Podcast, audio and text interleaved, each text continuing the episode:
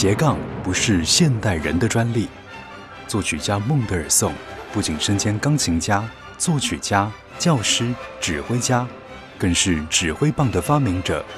并且开启了巴哈音乐的复兴运动。同时，他还是冒险家、旅游达人和水彩画家。想知道音乐家究竟如何十八般武艺样样精通，而且样样不稀松吗？欢迎来到音乐家的大脑研究室，高盛制作主持。欢迎收听音乐家的大脑研究室，我是研究员高盛。我们的节目在每个星期六早上十一点，在 Bravo FM 九一点三为您播出。我们这个节目的一个企划，我觉得我们不是科普节目，但是我是受到了泰德一个有教育性的动画影片的启发啊。因为其实以前我就有一些感受，因为在我周围有很多的音乐家，我觉得他们实在是多才多艺。讲的简单一点，就是嗯，可能他们演奏很厉害，慢慢就变成指挥，或者他们就会做一些编曲改编，甚至之后有创作。甚至呢，有一些他们从这个叫演而优则，呃，应该说导嘛，就是成为类似嗯音乐的经纪人，或者他有所谓的音乐的经纪公司，或者他对于艺术行政非常有兴趣，他也可以处理很多其他音乐家的这种啊演出事宜等等。再来就是比较有趣的跨界，比方说，嗯，像是我的一些音乐家的朋友，他们可能同时也是很厉害的运动员啊，或者是成为很厉害的所谓健身教练。嗯，那还有就是音乐家都很爱吃嘛，懂美食，所以有一些音乐家他们自己就，比方说我们大家都很熟悉的鬼才的大提琴演奏家范宗沛，他就在很年轻的时候，因为喜爱美食，就还开了呃这个餐厅哦。煮意大利面等等，那还有的呢，他们就喜欢做甜点，做的很厉害。所以在我的这个光人的学姐学妹，他们每年的旧爱新欢做这个二手衣物的拍卖的时候，他们会邀请好多呃音乐同好的伙伴，可能会帮你准备超级厉害的法式点心，然后做咖啡，然后让整个的这个活动呢，非常非常的有声有色，哈，非常的精彩。那当然，我们也发现，在很多历史上的一些音乐家，他们同时可能也是科学家，他们可能是医生，他们可能是以甚至是发明家啊，甚至我们呃为大家介绍过的，像包罗定，他是化学家，而且是化学教授，所以他说他自己是星期天的作曲家。那今天我们要来跟听众朋友介绍的圣桑也是这样，而且。我我觉得可能因为我们在念书的过程啊，当时可能还是所谓比较主流的德奥系统的介绍，那所以我们在念书过程里面并没有学到很多，哎，这些音乐家他们其实身兼数职，有时候斜杠到超级厉害。我不晓得是不是我们小时候念书，老师们也都是比较严肃、比较中规中矩，不会好像说提到很多作曲家的各种译文趣事。啊，比方说，我们也为大家介绍过 Rossini，他不到四十岁就可以呃退休，然后享受他的美食人生。当然，他在呃晚年做的那些音乐，纯粹都是他自己的兴趣之作，他靠他的这个。美食的能力，然后当然他歌剧就为他赚了很多钱。那之后他也开发他的这个罗西尼牛排酱啊，他有很多很棒的食谱等等。那今天讲的这个圣桑，我觉得我们在念书的时候，老师也没有告诉过我们，他几乎是嗯，算是一个像莫扎特一样的神童。我觉得音乐史好像也没有给他一个很崇高的。地位，这个是我还蛮纳闷的哈。那不过我觉得时代会改变，大家对于这些音乐家，呃，会一直有人不断的来重新为这一些作曲家来写他们的，呃，不管是从音乐史的角度，或者是从这些其他的角度来认识、来介绍，我觉得一定会重新帮他们。也不能讲平凡，就重新来让大家认识。那我自己觉得，在做这一个节目的时候，我是第一个最有收获的人，因为重新去读很多很多不同对于这些演奏家、作曲家的一些报道，可以重新的从很多不同的角度来认识他们。圣长他是一八三五年出生，到一九二一年过世啊，其实离我们没有非常的遥远。那么这一位法国作曲家，他不只是键盘乐器的演奏家，他的作品呢，对法国乐坛还有后世也带来很深远的影响。我们最熟悉他的作品，大概就是《动物狂欢节》《骷髅之舞》，还有他的这个富有管风琴的这个交响曲啊。那其实圣长在法国的巴黎出生，他的父亲在他出生没几个月就因为生病过世，那还好，圣长的母亲跟他的阿姨都是音乐的爱好者，所以在他们的熏陶启发之下呢，圣长从婴儿的期间就已经认识到音乐的奇妙。两岁的时候，他的阿姨就教他钢琴，不久之后他已经会作曲了，所以三岁的他就有创作他的那个早期的。创作还收藏 在博物馆里面。那盛长的才华并不局限于音乐上，他对于好多的事物都是有兴趣，而且他非常非常积极的自己去研究，而且他真的大概是聪明天才，具有很棒的记忆力。只要是他听过、读过的，他都能够毫无错误，也不会有遗漏的。就放在脑袋里，所以他三岁的时候就已经能够懂得书写，七岁的时候已经懂得拉丁文。更是自己去啊研究当 Giovanni 的这个总谱。那一八四二年，盛场开始嗯学琴，十岁的时候，他第一次公开演奏，竟然以能够用记忆弹出贝多芬的三十二首钢琴奏鸣曲哦，轰动一时。那他因为这样子，实在是让大家觉得哇，真的产生了一个自莫扎特以来的神童。那所以其实这个是一个很有趣的记录，所以他的名声就传遍了欧美各地。那十六岁的时候编写他的第一首交响曲，上场在巴黎音乐学院学习作曲，还有风琴演奏。那在这个期间，他更是获奖无数啊。那一八四八年，他进入巴黎音乐院，而且进修管风琴，更跟随这个。阿莱维学习作曲，那生长的天分还有名气，令他的钢琴家。好朋友李斯特也是非常的赏识，所以他们后来成为非常非常好的朋友。那我想我们先来听啊，因为他的管风琴弹得非常好，也在这个马德莲呃教堂担任管风琴演奏家啊，应该是说管风琴师长达二十年。我们来听他写的第三号交响曲里面的中曲乐章，就是加入了管风琴，所以这一首交响曲又有一个 organ 的标题，而这段配乐也曾经在电影《Bell》讲一只小猪的故事，它出了好多集啊！我们来听听看，说不定大家就会恢复记忆了。怎么样把管风琴放到交响曲里面，也真的是圣上很高明的地方。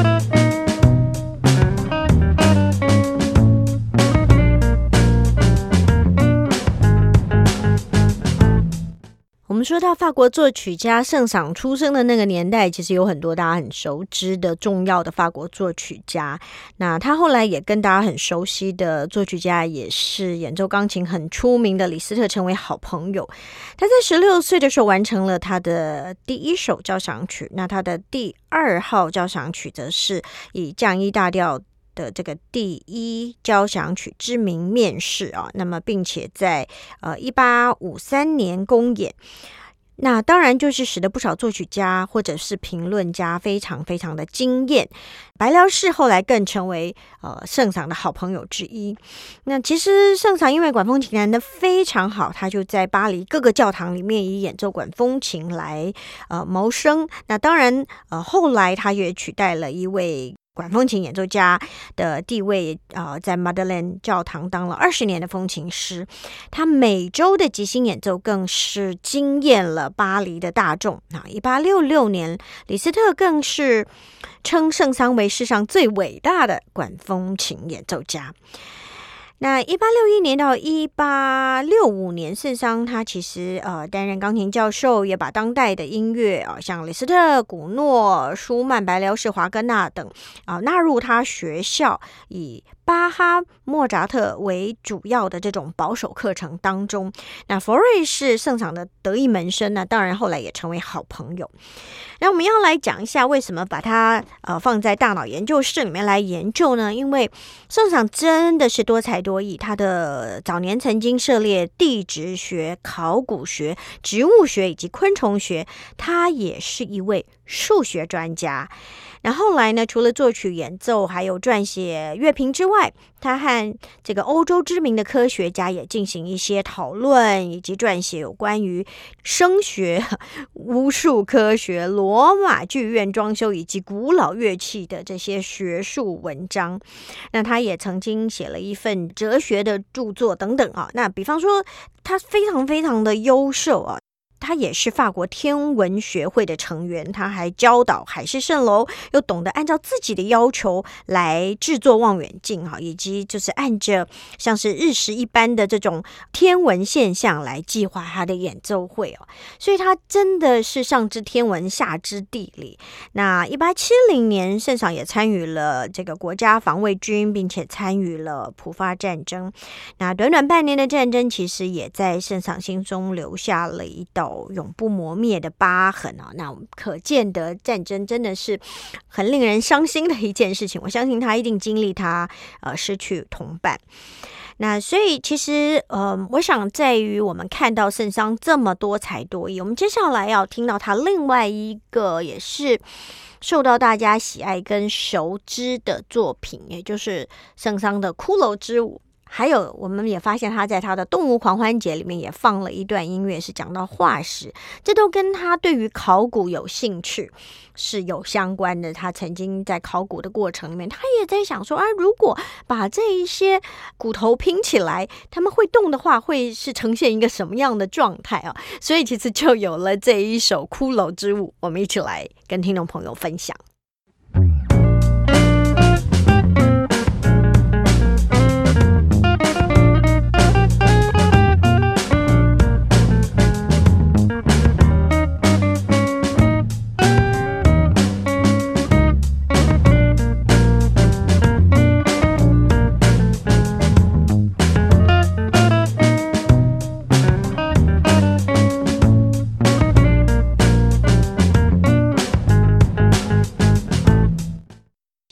他对于考古也有所研究啊，你不禁会发现他实在是非常的。多才多艺。那其实呢，圣桑他在一八八六年完成非常著名的《动物狂欢节》，以及第三交响曲，就是我们一开始和大家分享的这个 organ 哈，有这个 organ 的 title，并以这个作品献给当年过世的好朋友李斯特。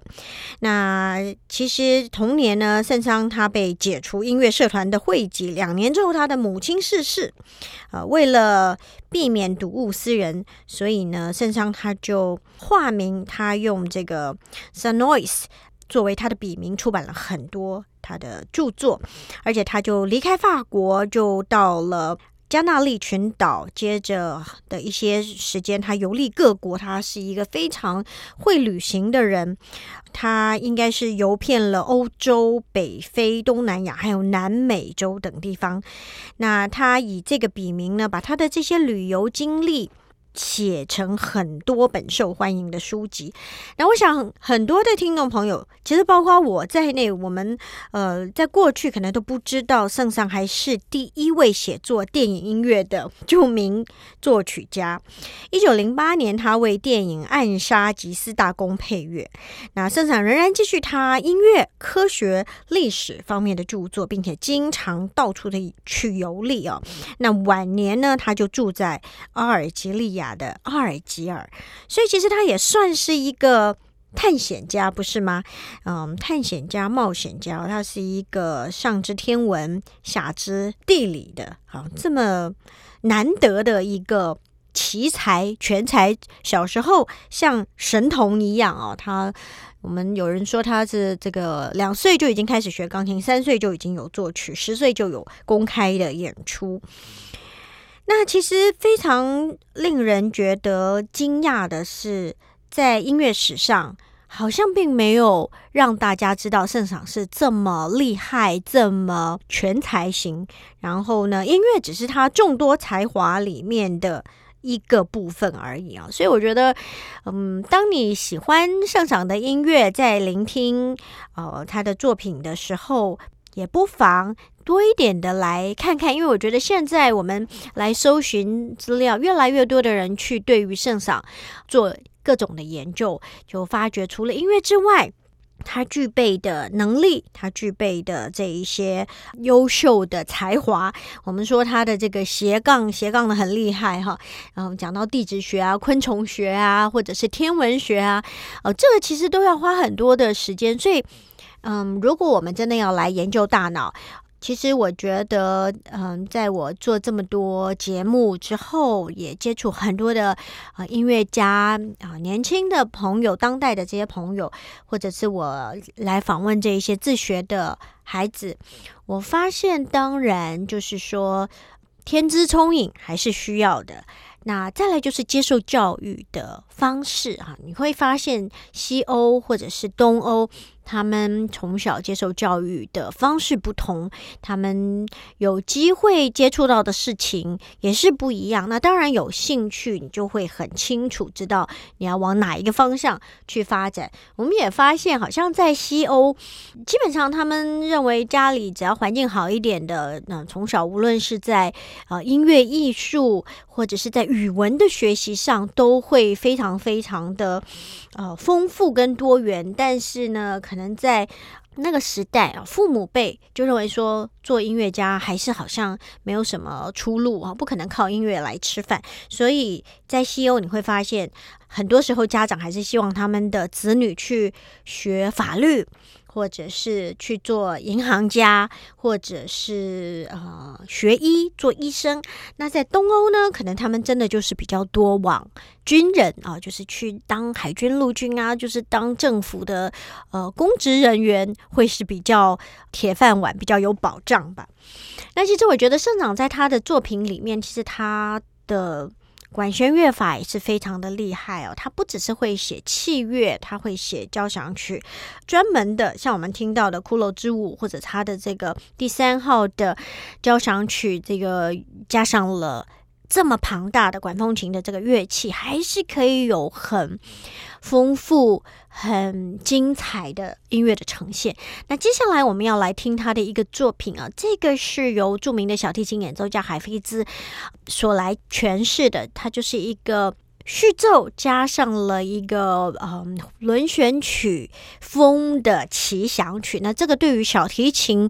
来说也是一个非常非常重要炫技的一个曲目。那它可以同时在 introduction 的部分要把音乐性。表达的很丰富淋漓尽致，而在这个奇想曲的部分呢，Rondo 的这个呃风格之下呢，他要呃展现他的技巧哈。那我想海菲兹也是一代奇才哦，非常非常聪明，而且非常非常有成就，也影响很多后代演奏家的一位小提琴演奏家。我们就来听听他的演奏。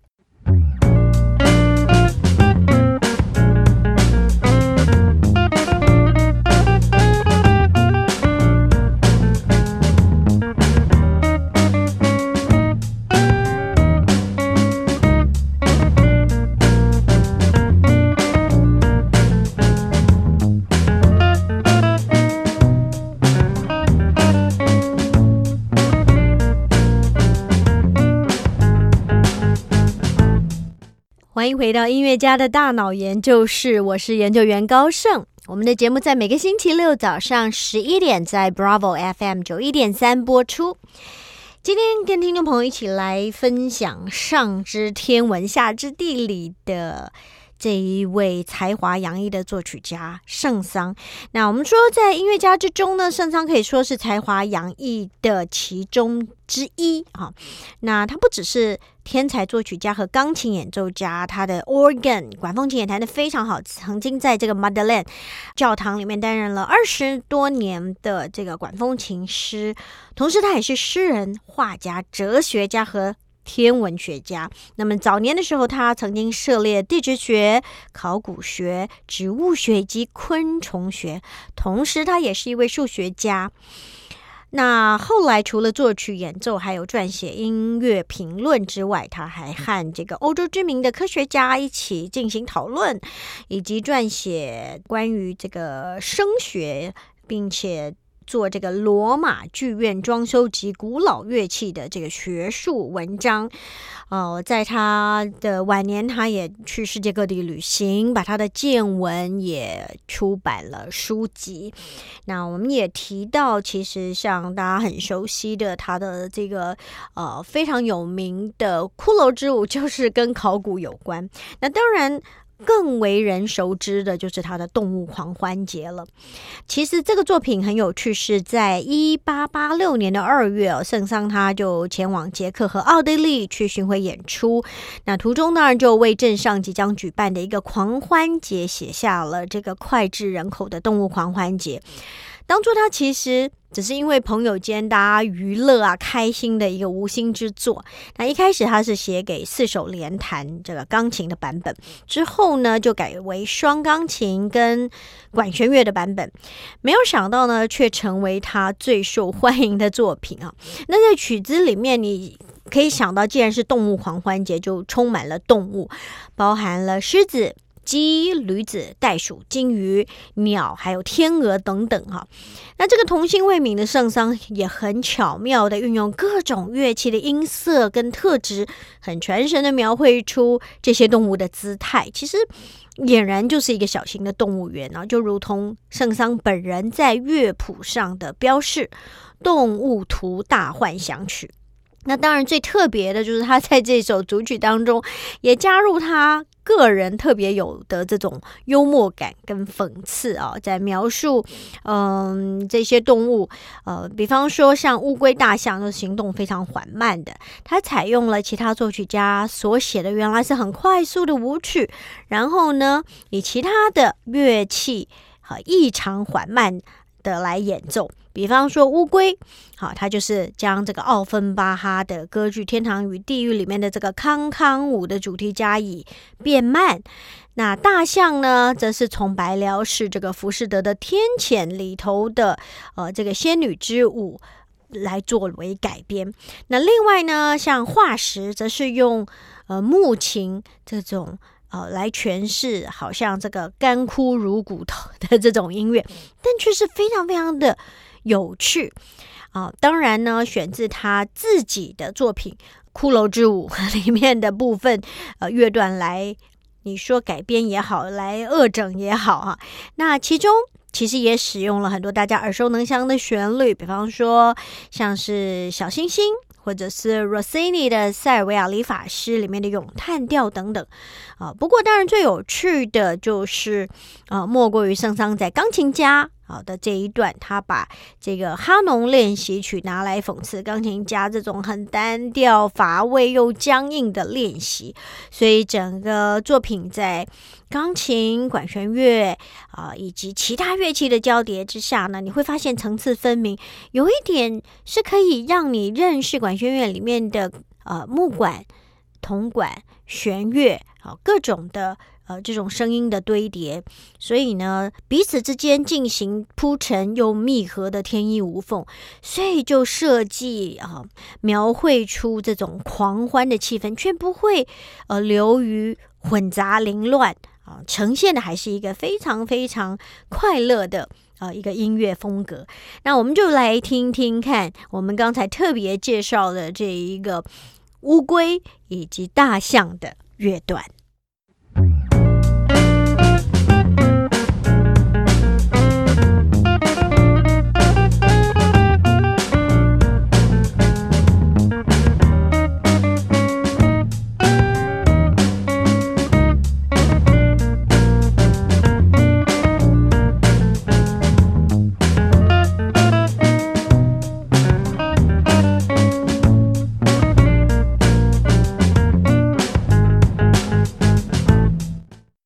其实这整个作品呢，这么样的好像开玩笑或者有点恶搞，所以圣上从来没有计划要让这个作品公开演出，只有私下在好朋友面前演出过。那天鹅是唯一在他生前同意。出版的一个作品，也是让很多这些芭蕾舞林竞相选用来独舞之作哈。那包括知名的帕法洛娃，好，那么就曾经以这个作品。编了两分多钟的独舞代表作，这个垂死的天鹅。那我也曾经跟听众朋友分享过这个帕法洛娃的故事啊。那他到法国去巡演，然后就有一个呃甜点主厨就做了一款甜点叫帕法洛娃，向他致敬。那他要。为了跳这一个呃垂死天鹅的这一支舞，他养了一只天鹅来观察这个天鹅的姿态，它的翅膀要怎么样的伸展。所以，当帕帕洛娃在舞台上跳这一首呃垂死天鹅的时候，你真的看到他的双手已经幻化成。天鹅的翅膀，然后当他在某一次的旅行演出当中突然生病过世，那本来呃舞团就想说我们要演出就要让呃他们总是有这个所谓的嗯首席的舞者，那一定会有所谓的第二首席哈，那要让他去。代替帕夫洛娃演出，可是这个第二首席的舞者就说：“哇，大家来看就是要看帕夫洛娃，所以呢，特别在他刚过世，呃，我不能够来代替他跳这支舞，所以那一次的演出就是照样有，呃，这样子的一个盛长的天鹅的音乐演出，然后所有的人就在那样子两分多钟的时间里面来默哀纪念这一代知名芭蕾舞伶。”帕法若娃，我觉得这也是很美的一个故事。那不过呢，我们接下来要听到的这个版本，呃，是一个水族馆、水族箱啊。那这个版本是由知名的指挥家拉图指挥柏林爱乐，然后是拉贝克姐妹。拉贝克姐妹是来自法国非常有名的，呃，这个双胞胎的钢琴家，他们常常。在演出的时候用双钢琴四手联弹是非常非常优秀的默契绝佳的呃一对姐妹花。那这个水族箱呢，或水族馆，你会听到呃整个弦乐跟钢琴会奏出非常轻柔，就是你可以听到波光粼粼的那一种。画面的呈现，然后长笛、竖笛描绘这些鱼儿悠游其间，跟水光相互辉映。最后，钢琴当然就是会呃，你会听到这个所谓的钢片琴哈，快速的这个琴音刻画出跳跃在空中闪闪发光的这个银铃和四溅的水花哈，就是真的会让你觉得。很清凉，特别在夏天，你觉得真的热的不得了的时候，听听圣桑动物狂欢节当中的这个水族馆，会让你马上就觉得啊，降温很多度。我们来感受一下这一些优秀音乐家一起演出的版本呈现。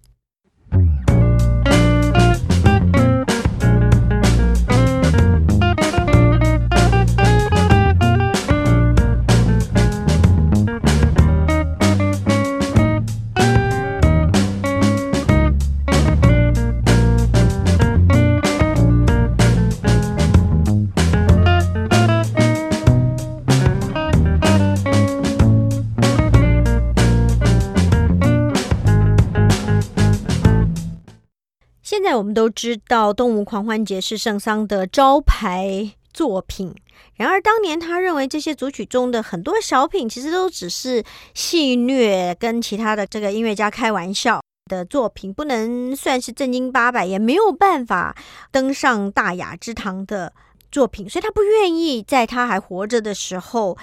出版。而且让这些作品正式的演出，只同意哦，像我们知道这个旋律优美的《天鹅》可以进行正式的演出和出版，所以一直要等到大师过世之后的西元一九二二年，整套组曲才得以啊这个封印解除啊，可以进行正式的演出，并且出版。那其实要来提一下大师的晚年。我们说，一九零八年，圣桑已经定居在北非阿尔及利亚，然后很悠然的享受这一些原始景致的，呃，圣桑当然就。答应这个替电影《暗杀吉斯大公》来，嗯，做电影配乐，而且他亲自谱曲剧中的相关配乐。那么，如此的远见也让他成为人类电影工业发展史上第一位电影配乐作曲家。那西元一九二一年的十二月十六号，这一天刚好是贝多芬的生日。那圣桑因为生病啊，就病逝在阿尔及利亚，享受八十六岁。那他的遗体更隆重的移灵回到巴黎啊，经过在这个非常庄严肃穆的国葬之后，安葬在啊蒙帕纳斯公墓啊。那对照起莫扎特三十五岁，贝多芬五十六岁，或者是布拉姆斯六十三岁这一些重要作曲家的人生轨迹，圣上。用“福寿全归”四个字来形容他，应该是不为过吧？哈，那我想你可以感受到这一位作曲家是如此的有才华，如此的多才多艺。那当然，他八十六岁算是福寿双全哈。那也要提到。在二零一四年开始，为了鼓励并且表彰作曲家从事电影配乐的这些幕后工作，所以欧洲电影界开始颁发一个卡米尔奖，用以纪念史上第一位电影配乐作曲家圣桑。而在二零二零年的时候呢，卡米尔奖则首度颁发了终生成就奖的奖项，那第一位得主。就是大家非常熟悉的耶尼欧·莫里克奈，那他一生呢为五百部以上的电视或者是电影写过配乐，可以说他是啊实至名归。但是也是感谢圣赏开了这个头哈，所以可能很多听众朋友跟我一样哦，是呃，因为我要做节目，要做很多的功课，也是我的自学过程。那其实我在做这一个企划的过程里面，我认识很多。专门研究大脑科学的朋友，也认识很多很优秀的啊演奏家。我们在聊起来这个主题的时候，我发现了几件事情，就是活到老学到老这件事情是很真实的。而且研究大脑科学的这些专家就告诉我说，真的不要以为啊开发大脑只有针对小孩子，好从零岁到一百岁，你都可以持续开发你的大脑。也就是我们现在面临高龄化的社会呢，我们可以不断的开发我们的大脑，来延缓我们的老化，延缓我们呃记忆力不好啊，或者是退化的这种现象。那另外一个就是肌肉的开发，肌肉，因为很多人说健康嘛，哈，你如果脚不健康了，老化就是从脚开始，所以呢。一直到一百岁，你都还可以继续长肌肉。记不记得我们曾经邀请非常优秀的中提琴演奏家，也是健身教练来跟我们分享？他说：“永远不要放弃啊！你只要有开始，你就可以让你的身体继续的来长肌肉，让你的双脚可以健康。”所以呢，我们现在普遍大家都是因为，嗯，我们的营养也够，然后我们的医疗也发达，我们的这个寿命是可以延长的。所以，呃，你可以继续开发你的大脑，继续让你的身体，呃，好好的来长肌肉，让你的双脚可以健康的、开心的。继续往前进，好，那我觉得我们呃面对呃年龄越来越增长，我们还是可以越来越聪明，越来越有足够的体力去面对我们每一天的生活。我们可以活得健康，活得有尊严。那透过了圣赏，我觉得也是给我们很大的鼓励啊！你看他不断不断的在各个方面学习，也挑战自己。那其实节目最后我要来跟大家分享两段。在呃这个动物狂欢节里面的音乐是非常非常好玩的哈。第一段就是它的标题叫做呃长耳人或者是长耳动物。那有人认为它是在描写非常有名的莎士比亚的喜剧《仲夏夜之梦》里面那个被变成呃驴头的那个人，但事实上。呃，其实盛赏应该是在讽刺那一些乐评吧，乐评家常常就是在各个演出场所伸长耳朵，要挑剔这些演奏家的毛病哈。那所以这个我觉得很好玩，他用特殊的乐器的音型来描写，你可以甚至。看到这一些乐评的嘴脸啊，就伸长了耳朵，那个嗯，一脸不怀好意的样子。以及我们要来听这个中曲啊，就是开头序曲的欢乐气氛再迸发，所有的这些动物的大游行再一次的出现，大家轮番上阵献艺啊，所有的乐器再加上短笛演奏出非常缤纷，如同呃烟火一般美丽的景象。呃，仿佛跨年这个倒数计时的这种高潮来结束这个动物狂欢节，希望大家会喜欢。我们在今天和您所分享圣赏的作品，也分享可能你以前没有认识到的圣赏的部分。祝福听众朋友一切都好，下星期同一时间欢迎你继续来到音乐家的大脑研究室，拜拜。音乐家的大脑研究室，让你一窥音乐家世界的缤纷璀璨。触发你的大脑活络，火花四射。